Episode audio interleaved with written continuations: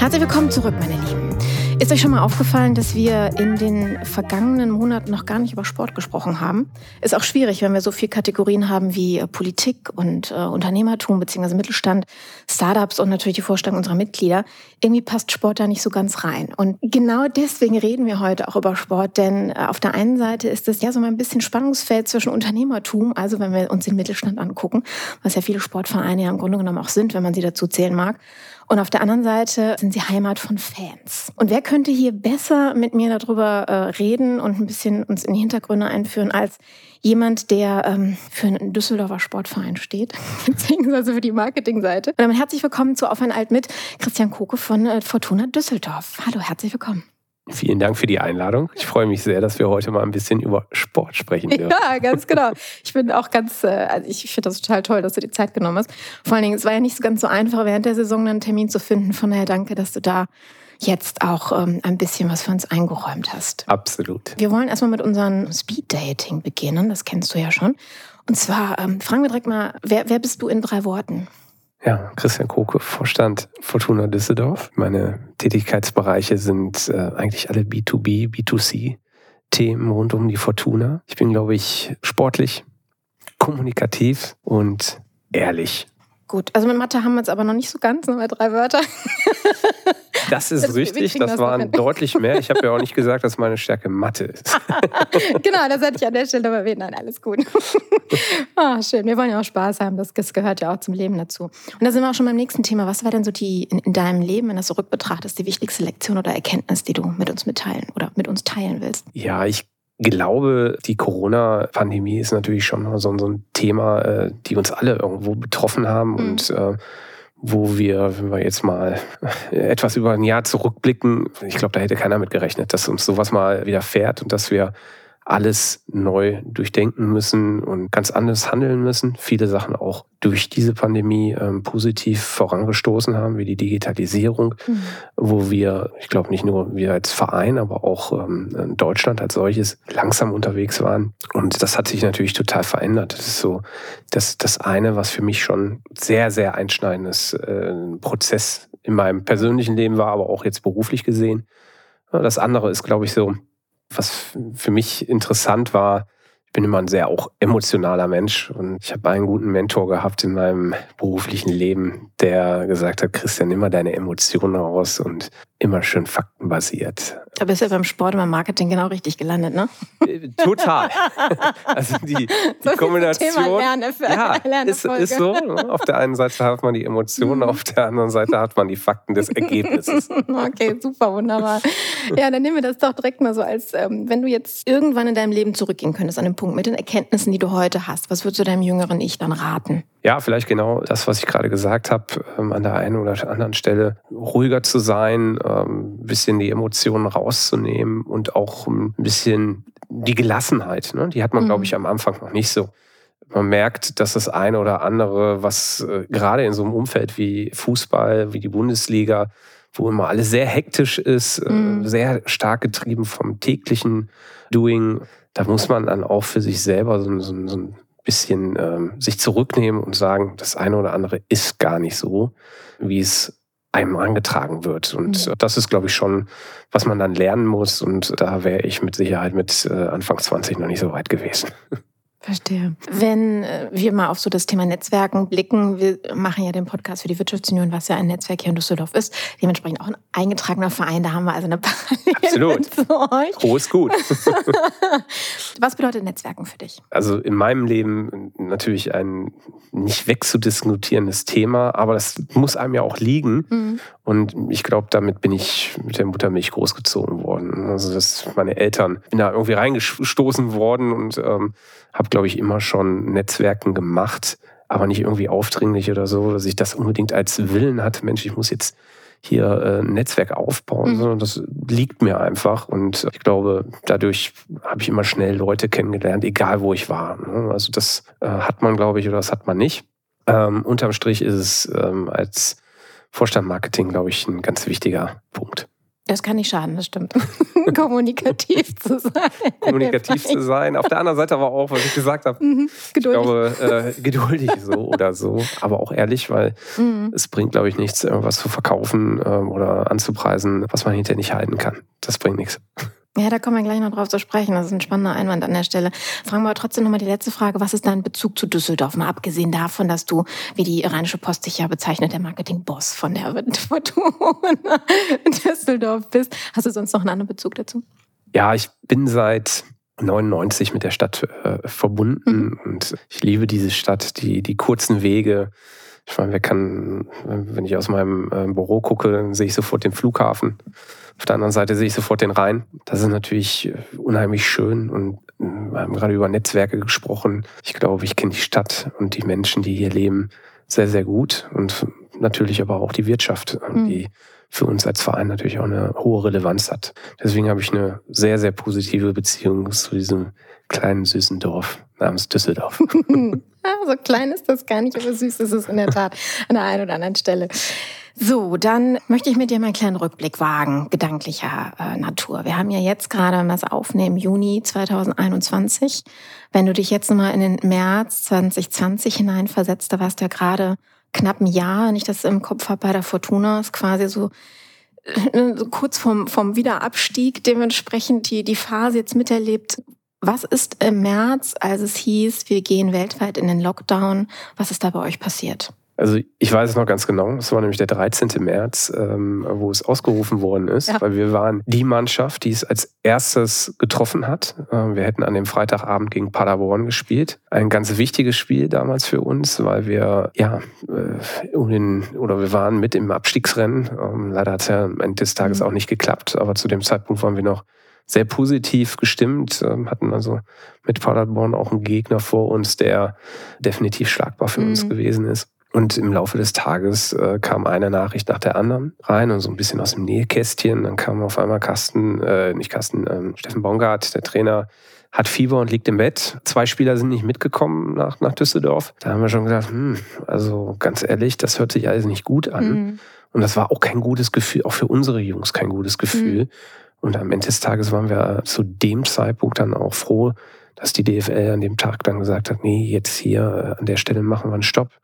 Was danach dann passiert ist, war natürlich für uns schon alle irgendwo, man musste sich erstmal sortieren und mhm. sagen, okay, was, was heißt das eigentlich jetzt für uns und was müssen wir eigentlich machen? Wir haben da, glaube ich, sehr, sehr schnell reagiert, haben unsere Fans äh, schnell informiert, immer auf den Laufenden gehalten, mhm. haben Newsticker eingerichtet, ähm, haben, wie ich es vorhin schon gesagt habe, die digitalen Möglichkeiten, die wir hatten, äh, genutzt, um aber auch die Fanansprache aufrechtzuerhalten mhm. und mit unseren Fans in den Austausch zu gehen. Wir hatten mehrere Mitgliederforen äh, auf digitale Art und Weise.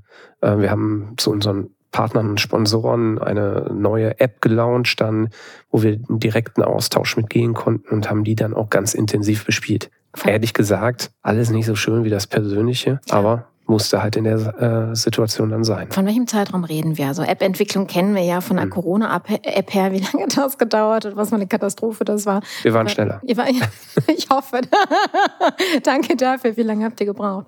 Ja, also wir haben mit einem holländischen Dienstleister zusammengearbeitet und haben uns da draufgesetzt. Äh, die war schon sozusagen mhm. entwickelt. Und wir hatten in dem Sommer davor schon darüber gesprochen, oder im Herbst war es, glaube ich, also Pi mal Daumen, ein halbes Jahr davor. Wir haben gesagt, das ist interessant und wollten das dann eigentlich erst im Sommer einführen. Okay. Und ähm, dadurch hatten wir schon ein paar Schritte gegangen mhm. und haben gesagt, jetzt ist genau der richtige Zeitpunkt, diese App zu nutzen, um wirklich, wie ich es gerade gesagt habe, mit unseren Partnern äh, weiterhin die Kommunikation aufrechtzuerhalten. Und das war eine sehr gute Entscheidung.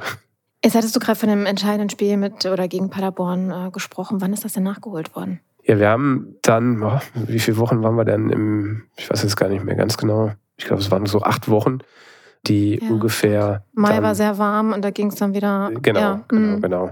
Also, beziehungsweise, ja, so roundabout, mhm. sechs oder acht Wochen, ich weiß es nicht mehr ganz genau. Und dann haben wir direkt mit dem gleichen Spiel wieder angefangen, aber ohne Zuschauer. Und wenn man so einen Kaltstart macht, mit so einem wichtigen Spiel ist das schon komisch. Und wir waren eigentlich so in den letzten 20 Minuten komplett dominant, haben drei Pfosten-Treffer gehabt. Mhm. Äh, und man hat so richtig gemerkt, wenn jetzt unsere Fans im Stadion wären, die hätten den Ball reingeschrien. Und okay. das hat uns total gefehlt. Das Spiel ist 0-0 ausgegangen. Mhm. Am Ende des Tages ist die Geschichte schon erzählt. Wir mhm. sind leider abgestiegen, was uns alle sehr getroffen hat. Wir sind zwar dann reingekommen, äh, wieder waren auch ein paar gute Ergebnisse dabei, aber unterm Strich hat es äh, leider nicht gereicht für den Verbleib in der ersten Liga. Das ist jetzt natürlich schon ein bisschen spekulativ, wenn man es nie wirklich sagen kann. Aber glaubst du, dass ähm, diese neue Situation einfach psychologisch dann oder euren Spielern das gefehlt hat? Im Endeffekt auch die, die Motivation oder der Mut, wie du sagtest, den, den Ball reinzuschreien an der Stelle.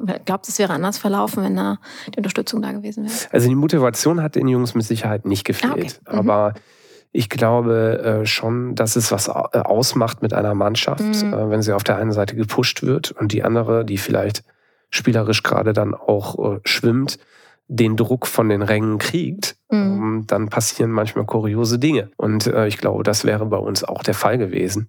Am Ende des Tages ist es natürlich so, man, man kommt in so eine Situation rein und es hört sich alles an wie so ein Trainingsspiel. Mhm. Und man muss als Mannschaft halt aufpassen, dass man nicht diesen Gedanken drin hat, weil es geht um viel, es geht um sehr mhm. viel. Für die Stadt, für den Verein, für die Fans äh, und Mitglieder äh, des Vereins. Und ähm, ich glaube aber, unsere Mannschaft hat da sehr schnell darauf reagiert, wie ehrlich gesagt die meisten Mannschaften. Der ein oder andere Spieler hat vielleicht auch besser gespielt, als er vorher gespielt hat, weil er diesen Druck, wenn 50.000 Menschen im Stadion sind, okay, ja. nicht hatte. Mhm. Also das ist ganz unterschiedlich, glaube ich. Man muss sich darauf vorbereiten. Mhm. Unsere Psychologen haben da auch, glaube ich, einen guten Job gemacht. Ähm, nichtsdestotrotz ist es für einen Verein wie Fortuna Düsseldorf glaube ich, elementar wichtig, dass die Fans im Stadion sind. Mhm. Das hilft. Ja, definitiv, das glaube ich schon. Wenn ähm, wir uns jetzt einmal mal die, die Führung auf der einen Seite vom Verein angucken und auf der anderen Seite die Spieler. Ihr habt natürlich auch gerade äh, das Finanzielle, das Geschäftliche im Blick. Im, Im, Vorgespräch fand ich das auch so charmant, dass du dann noch sagtest, ja, wir sprechen bei uns nicht von Zielgruppe, sondern von Fans. Dass man da auch im Kopf ganz umdenken muss, trotzdem, dass man im, im gleichen Bereich, sprich Marketing ist.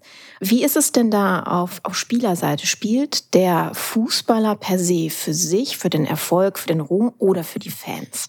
Kann, kann man das pauschal sagen? Wahrscheinlich nicht, aber.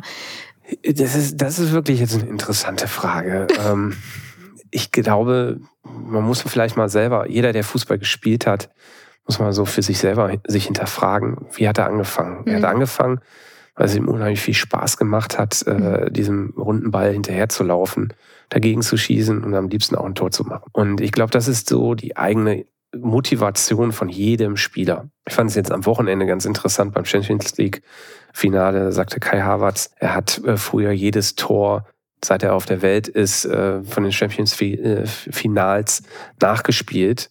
Und ähm, jetzt macht er das entscheidende Tor. Mhm. Und ich glaube, das ist bei jedem Sportler so drin. Nichtsdestotrotz ist es natürlich so, ein Beruf ist es. Und ähm, sie müssen in ihrer kurzen Zeit als Profi dann schon gucken, dass auch das Monetäre irgendwo stimmt. Ich glaube, auch jeder sagt, es ist wunderschön, vor Fans zu spielen. Mhm. Und im Endeffekt ist es die Mischung, glaube ich, von diesen Themen. Danke für die ehrlichen Worte an der Stelle. Du hast gerade das Monetäre erwähnt. Ähm, gehen wir mal darauf ein, weil das natürlich auch ein wichtiger Faktor ist. Du hast gerade gesagt, die Stadien sind quasi zugemacht worden, also für die Öffentlichkeit. Dadurch brechen ja auch äh, Ticketverkäufe ein, Merchandising und der ganze Rattenschwanz dann dahinter. Was hat es für euch bedeutet und wie seid ihr damit umgegangen? Was habt ihr verändert? Also die Ticketverkäufe, die, die, die konntest du nicht äh, auffangen. Mhm. Also ich glaube, an der Stelle kann man nochmal wirklich auch sehr stolz äh, sein, dass wir Fans haben, die mit uns im Mai für die darauffolgende Saison, wo wir noch nicht wussten, ob wir in der ersten Liga spielen, in der zweiten Liga. Ach ja, stimmt. Mhm. Das äh, haben wir mit dem Dauerkartenverkauf angefangen. Jetzt erst recht. Und wir haben 14.000 Dauerkarten verkauft ohne zu wissen, äh, wie es geht, mhm. Ähm, ähm, was auf uns zukommt. Und das haben unsere Fans gemacht. Sie haben uns damit unheimlich geholfen mhm. in dieser doch schwierigen Zeit, wo wir auch irgendwo die Liquidität aufrechterhalten mussten. Und ganz viele der Fans haben dieses Geld auch nicht zurückgefordert, wo sie merkten, mhm. dass, äh, dass wir jetzt die Spiele nicht liefern konnten, die, wir, die sie sich eigentlich gekauft haben. Und insofern mhm. ist das, glaube ich, äh, ein Punkt, wo wir damals richtig reagiert haben, ähm, dass wir mit dem Dauerkartenverkauf gestartet sind. Unsere Fans, da können wir nur Danke sagen, dass sie uns da unterstützt haben. In den anderen Bereichen, die du gerade angesprochen hast, Merchandise zum Beispiel, da haben wir mit vielen Aktionen rund um die Stadt Düsseldorf, ähm, um die Gemeinschaft, Solidarität doch sehr viel auch ähm, erwirtschaften können, was uns auch geholfen hat. Und da sind wir in dem Bereich eigentlich in unseren Zielen geblieben. Das ist von den Jungs und Mädels äh, in dem Bereich ein Top-Job gewesen. Mhm. Unterm Strich hat uns aber natürlich dieses Stadionerlebnis total gefehlt mhm. und das wieder auf die verkäuferische Seite ähm, zieht da fehlt dann dieser Impulskauf. Ne? Mm. So, mhm. jetzt hat meine Mannschaft ja, ja, gewonnen, äh, Ruven Hennings hat ein Tor geschossen, ich will das Trikot jetzt mm. haben. Das fehlt halt komplett. Und das seit einem Jahr. Und äh, nichtsdestotrotz sind wir da ganz gut unterwegs gewesen. Ähm, du hast das Thema Digitalität angesprochen. Ist die Fanbindung oder die Arbeit an der Fanbindung quasi gewechselt worden von live, von die Emotionen im Stadion. Ich meine, ich habe mir die Fankurve auch mal angucken dürfen. Ich war tatsächlich mal an einem, äh, an einem Valentinstag im Stadion, obwohl das ist ich echte Liebe. ja, ich muss an der Stelle gestehen, dass ich eigentlich überhaupt kein Fußballfan bin, aber ich habe äh, das manchmal muss man sowas als Lokalpatriotin auch mal mitnehmen an der Stelle und ähm, die die Stimmung ist ja unvergleichbar. Also das ist ja Wahnsinn, was in so einer Fankurve passiert, auch an, an, an positiver Stimmung. So wenn ich mir so die Meetings an angucke, die wir im letzten Jahr irgendwie so per Zoom und, und allen möglichen anderen Anbietern mitgemacht haben, ja, man kann so ein bisschen Stimmung, aber das ist nicht keine vergleichbare Dynamik. Das heißt, wie habt ihr es hinbekommen, das in digitale Welt zu übertragen, damit die Fanbindung irgendwie noch da bleibt? Ja, ich glaube, das ist die Schwierigkeit, die man halt nicht hinkriegen kann. Mhm. Also diese von dir beschriebene äh, Emotionalität im mhm. Stadion, die hat man im Stadion. Und die ist sehr, sehr schwierig irgendwie digital rüberzubringen. Ich glaube, wir haben so ein paar Themen gespielt. Wir haben eine Ansprache der, der Mannschaft Richtung Fans gehabt, die sehr emotional war. Wir haben gewisse Videos äh, gedreht, wo uns immer wieder gespiegelt wurde, mein Gott, wir vermissen euch so, mhm. wir aber genauso auch. Aber unterm Strich ist es, glaube ich, in die Digitalisierung. Diese Emotionen, die man im Stadion erleben kann, die kann man nur im Stadion erleben. Wie ist das denn überhaupt digital? Also du hast jetzt von der App gesprochen mhm. beispielsweise. Wie kann ich mir das als Fan vor, also als Nicht-Fan, sprich nicht Fußballfan in dem Sinne vorstellen, was die Fans da von euch bekommen haben oder wie das überhaupt funktioniert hat? Wie ich es gerade schon gesagt habe, wir haben, glaube ich, ganz viel Themen gespielt, die zwar immer irgendwie digital mhm. angekündigt worden sind, aber die sich dann trotzdem auch vor Ort ähm, durchführen lassen konnten. Okay. Das ist ein blöder Satz gewesen, aber ja gut. Ja, ich glaube, also kann ich mir so vorstellen, dass ihr quasi Social Media genommen habt und das quasi in eure App gepackt habt, so die, die Interaktion dann mit. Äh, nee, also wir müssen das vielleicht mal ein bisschen unterscheiden. Die App für unsere Partner und Sponsoren ah, okay. mhm. ist eine andere Ansprache als die App, die wir zu den Fans haben. Also da heißt, haben wir zwei, zwei verschiedene, okay. ähm, weil dieser Sponsorenkreis ist ja dann in sich geschlossen. Mhm. Die Kommunikation über unsere normale äh, Fortuna-App, die ist natürlich für alle möglich, für alle Mitglieder und Fans möglich, dass sie sich die runterladen und dass sie dann darüber von uns bespielt werden, genauso über unsere Website etc., mhm. ähm, um Informationen über die Fortuna zu bekommen. Und wir haben viel dort angekündigt. Wir haben, glaube ich, viele emotionale Themen so gemacht, dass wir zum Beispiel ähm, unser Impftaxi hatten, wo wir Leute über 70 abgeholt haben und zur Impfung gefahren haben, was sehr positiv aufgenommen worden ist. Aber auch die aktive Fanszene hat mhm. zur Weihnachtszeit alleinstehende Fortuna-Mitglieder besucht und ja, Weihnachtsgeschenke vorbeigebracht. Ich habe es selber mitgemacht und muss mhm. sagen, es war emotional einer der schönsten Momente im letzten Jahr, wenn man zu Leuten nach Hause kommt, die damit noch nicht, also nicht gerechnet haben mhm. und man die dann ähm, was Schönes von ihrem Verein beglücken kann. Das war sehr emotional. Kann man ja trotzdem sagen, dass an der Stelle die Pandemie ja zu positiven Effekten auch geführt hat. Oder wahrscheinlich hättet ihr das ohne äh, diese Situation so nicht durchgeführt, oder? Ja, ich glaube, es steckt schon in, unserem, in unserer DNA, dass mhm. wir solidarisch sind, dass mhm. wir bodenständig oh, ja. sind. Aber klar äh, hat das dann nochmal eine andere Wirkung äh, mhm. bekommen und ist ja selber auch so ein bisschen genordet und, und äh, guckt sich gewisse Themen aus einer anderen Perspektive an. Deswegen, ich glaube, wir hätten es auch sonst gemacht, aber es hat dann nochmal einen stärkeren Fokus für uns. Ja. Mhm. Was ist so der typische Fortuna-Fan? Weil wir reden ja im Marketing immer gerne von einem Avatar. Ich möchte jetzt das böse äh, Z-Wort nicht in den ich gerade schon erwähnt habe. Aber gibt es im Endeffekt wirklich so einen, wo man sagt, das ist, das ist der, der idealtypische Fan? Also wenn wir jetzt so in den Fachjargon äh, wechseln, was natürlich, wie du es ja auch schon äh, gesagt mhm. hast, ähm, in einem Fußballclub, wenn man dort Marketing macht, immer ein, ein schmaler Grad ist. Ich glaube, den gibt es nicht, den typischen mhm. äh, Fortuna-Fan, sondern wir haben unterschiedliche Fans, die in ihrer Ausprägung ja intensiv, ganz intensiv sind und, und manche, die eine hohe Sympathie für den Verein äh, verspüren, aber nicht so aktiv dann in ihrem Leben rund um die Fortuna sind. Und insgesamt reden wir über 28.000 Mitgliedern. Mhm. Ähm, also wir sind schon hier der größte Verein in der Stadt. Ja, aber schon Sportverein auf jeden Fall, das stimmt. Was macht ihr denn, also jetzt, wenn, wir sind ja jetzt gerade so ein Stadion, wo es, du hast gerade davon gesprochen, dass du letzten, oder nee, gestern sogar im Biergarten war, es ist so dieses, wow, was für ein Ereignis. Diese, Unglaubliches Gefühl, genau. Das glaube ich dir. Ich habe auch gedacht, ah, wie schön. Alleine die Vorstellung, es ist wie so ein Ausnahmekonzert, was irgendwie alle zehn Jahre von irgendeinem Künstler mal stattfindet. Ne? Man denkt so, wow, was sonst Neues, total verrückt, wenn man drüber nachdenkt. Glaubst du dann, dass wenn, wenn jetzt wieder ich sag mal, die Normalität Einzug hält auf eine gewisse Art und Weise, zumindest wenn wir jetzt Hygieneregeln mal mit äh, einschließen und die Stadien wieder gefüllt werden können, wie sieht das denn aus, wenn, oder die Jüngeren, die sich jetzt daran gewöhnt haben, alles nur digital, also noch mehr als sonst, vorm Netflix und Co. zu sitzen, ihr Handy immer vor der Nase zu haben, wollen die überhaupt noch so ein Ereignis wie ein Stadionbesuch haben, wo es voll ist, wo es laut ist? Die einen mögen das, die Fancore beispielsweise, die anderen finden das nicht so toll, die setzen sich dann lieber irgendwo oben in die Loge rein. Wie gewinnt ihr solche Personen, die eben diesen digitalen ja, dieses digitale Leben schon für sich gepachtet haben? Ja, A glaube ich, dass auch nach der Pandemie mhm. ähm, schon ein großer Sog wieder äh, da sein wird, diese Emotionen zu leben. Wir als Verein bereiten uns optimal vor, durften ja ein Spiel in der aktuellen oder gerade abgelaufenen Saison auch vor Zuschauern spielen mhm. mit einem Hygienekonzept, was wir mit der Stadt Düsseldorf äh, besprochen und abgestimmt haben, was hervorragend geklappt hat. Wir hätten das sehr gerne in der Art auch weiter fortgeführt. Und das Gleiche werden wir natürlich auch zum Start der neuen Saison dann durchführen. Die jüngeren Generationen, ich glaube, das hat gar nicht unbedingt was mit, mit ähm, Corona zu tun. Das mhm. hat es vielleicht nochmal verstärkt. Es ist aber richtig, wir müssen über unser Serviceangebot nachdenken. Wie kriegen wir eigentlich jüngere Fans für die Fortuna begeistert? Ich glaube, das ist immer mal Punkt Nummer eins, der sportliche Erfolg. Der bringt schon mhm. eine ähm, ja, Aufmerksamkeit und mit der Aufmerksamkeit kannst du natürlich auch äh, junge Menschen äh, begeistern. Es ist immer schön auch zu sagen, äh, Mensch, das ist mein Verein und mhm. äh, der ist gerade sportlich unterwegs und erfolgreich dann auch unterwegs.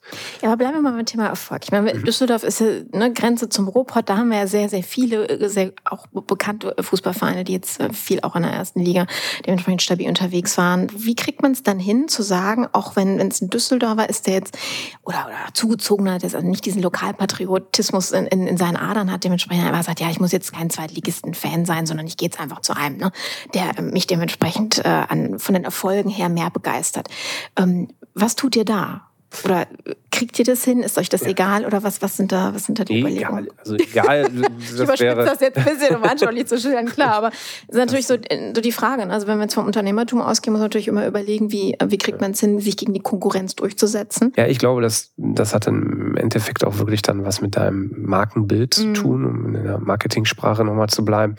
Und ähm, ich glaube, da haben wir auch noch ein bisschen Nachholbedarf. Ähm, die Schärfung der Marke, wofür stehen wir genau und äh, was kannst du bei uns erleben. Da haben wir, glaube ich, in der letzten Zeit einen sehr guten Job gemacht und dadurch auch diese Aufmerksamkeit mhm. gezogen. Wir sind die Mannschaft gewesen, die einen Zuschauerdurchschnitt über 43.000 äh, Leute hatte oder Menschen äh, mhm. im Stadion. Und davon haben wir, glaube ich, auch viele neue Fans gewonnen, die vorher mit der Fortuna so noch nichts zu tun hatte. Wie kriegst du es hin? Du, du musst halt äh, die verschiedenen äh, Kanäle, ob es jetzt Autoform ist, ob es ähm, die digitalen Kanäle sind, mit deinen Assets bespielen und auch da eine Attraktivität für diese jüngere Zielgruppe mhm. dann vor allen Dingen, äh, wo sie sich mit identifizieren können, aufbauen. Wir sind jetzt gerade neu auf TikTok ähm, was wir uns erstmal angeguckt haben. Okay. Ähm, wir wollten jetzt nicht sofort damit starten, aber man merkt, da ist Bewegung drin. Es ist eine andere Art der Kommunikation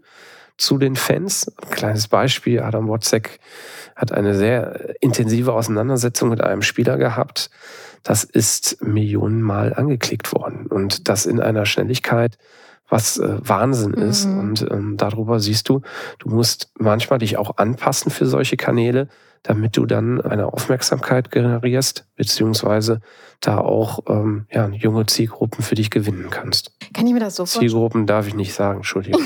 ich ich wollte es einfach mal ignorieren lassen, aber gut. Schön, dass es von dir kam. Manchmal kann man halt nicht aus seiner Haut.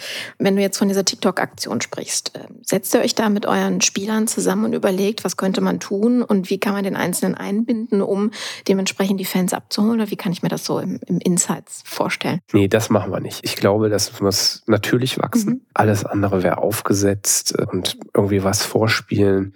Das wollen wir auch nicht. Wir wollen so sein, wie wir sind. Und diese offene und ehrliche Kommunikation, die führt, glaube ich, dann schon zu dem, was wir wollen. Und wir wollen ja auch keine Fans haben, die äh, nur aus dem Eventcharakter zu uns kommen, sondern wir wollen die ja als langen Partner an unserer Seite ähm, haben. Mhm. Partner, also das äh, Stichwort auf der anderen Seite. Wir haben ja ganz am Anfang von, oder du von, von Sponsoren mhm. dementsprechend auch gesprochen von Unterstützern des Vereins, weil die Ticketverkäufe beziehungsweise die die Dauerkarten sind ja das eine, aber ein Verein lebt ja nicht, nicht nur davon. Ähm, kannst du uns da noch ein bisschen was erzählen, wie so ein Verein oder wie ihr da aufgestellt seid, beziehungsweise was sich durch äh, Corona jetzt auch verändert hat für euch? Wir sind das manchmal im Leben in die neue Saison letztes Jahr in die Eigenvermarke gegangen. Was heißt das? Wir sind vorher von einem Vermarkter vermarktet mhm. worden und haben dieses Recht wieder zu uns zurückgenommen, weil wir gesagt haben, wir können das äh, besser, authentischer machen und ähm, umsetzen, um Partner für uns zu gewinnen und äh, vor allen Dingen dann auch langfristig an, an die Fortuna zu binden. Wir sind, glaube ich, sehr gut gestartet und es konnte ja nun wirklich keiner wissen, dass äh, dass man äh, so eine Pandemie vor sich hat. Ja, das hat alle kalt äh, äh, getroffen. Ja, mhm. absolut. Aber umso schwieriger die Situation, umso mehr glaube ich oder bin ich der festen Überzeugung, es ist gut, wenn du nah an deinem Partner selber dran bist und direkt die äh, Ansprache mit den Partnern hast. Und das ist uns, glaube ich, ganz gut gelungen in den letzten Monaten. Und die Treue der Partner, die wir jetzt haben, die beweist das dann auch. Was macht ihr für eure Partner? Wie kann ich mir das vorstellen? Im Endeffekt ist es ja irgendwo, du gewinnst einen Partner, eine Firma für dich, weil sie gewisse Ziele auch mit mhm. Fortuna Düsseldorf äh, verfolgen wollen. Das ist unterschiedlich. Manche sagen, das ist für uns ein Standort-Marketing-Thema, um uns hier als Firma mit der Stadt zu verbinden.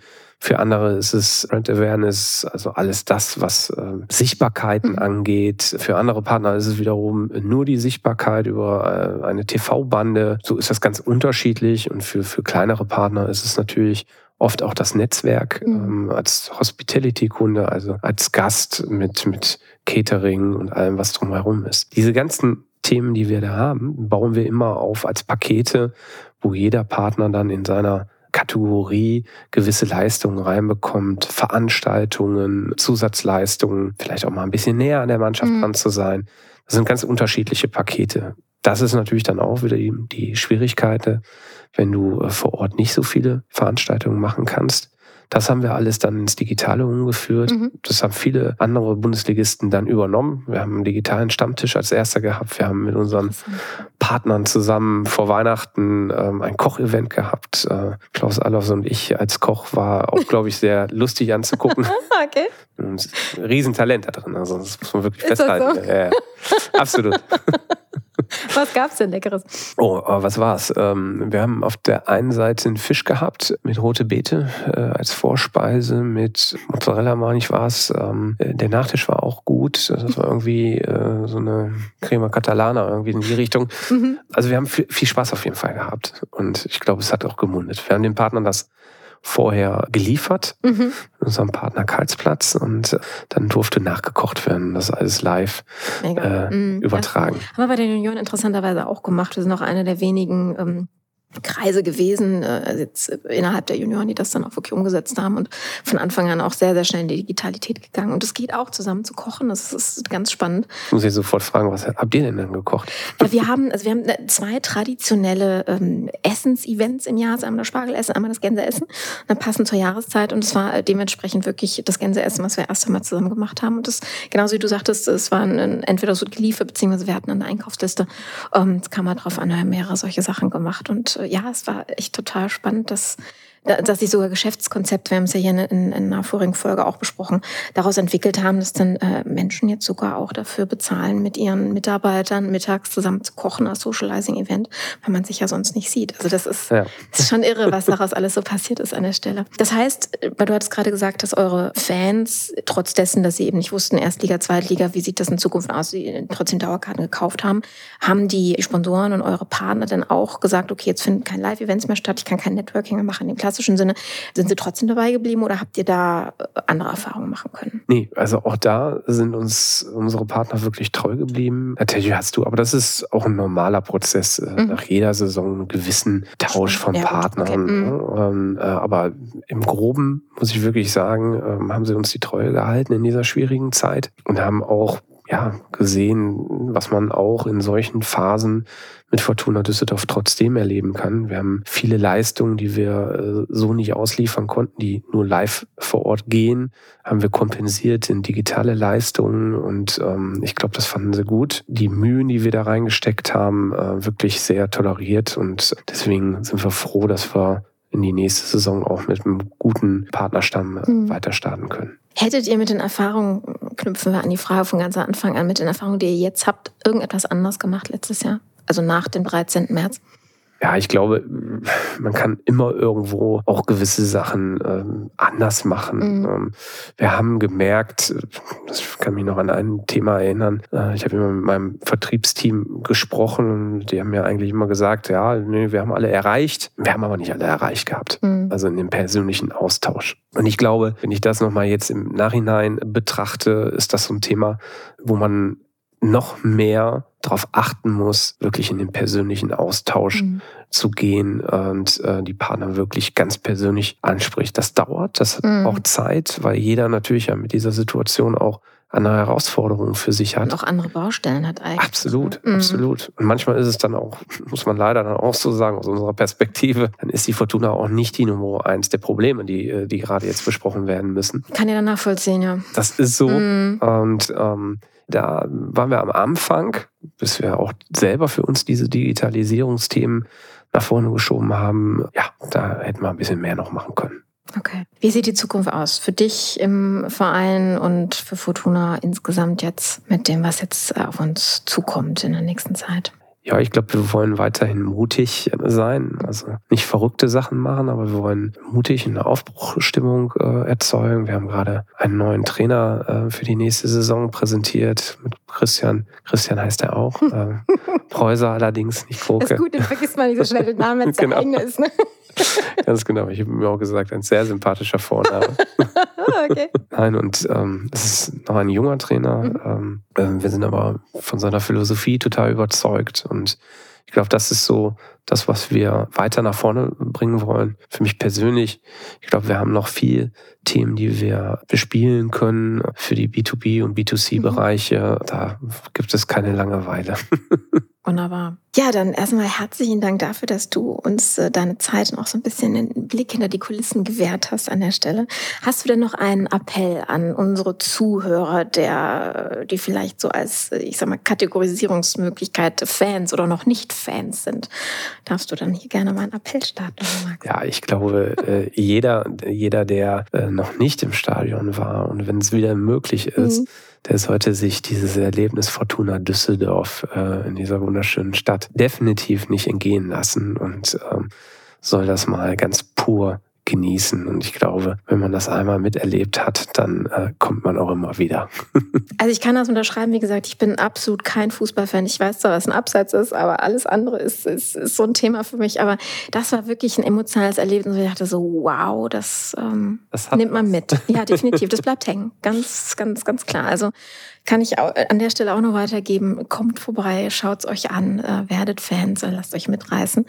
Und dann, ähm, ja, bleibt es dabei, dass äh, wir einen wunderbaren Lokalverein hier haben, der hoffentlich ganz bald wieder in der ersten Liga mitspielt und den Kölnern zeigt, wo der.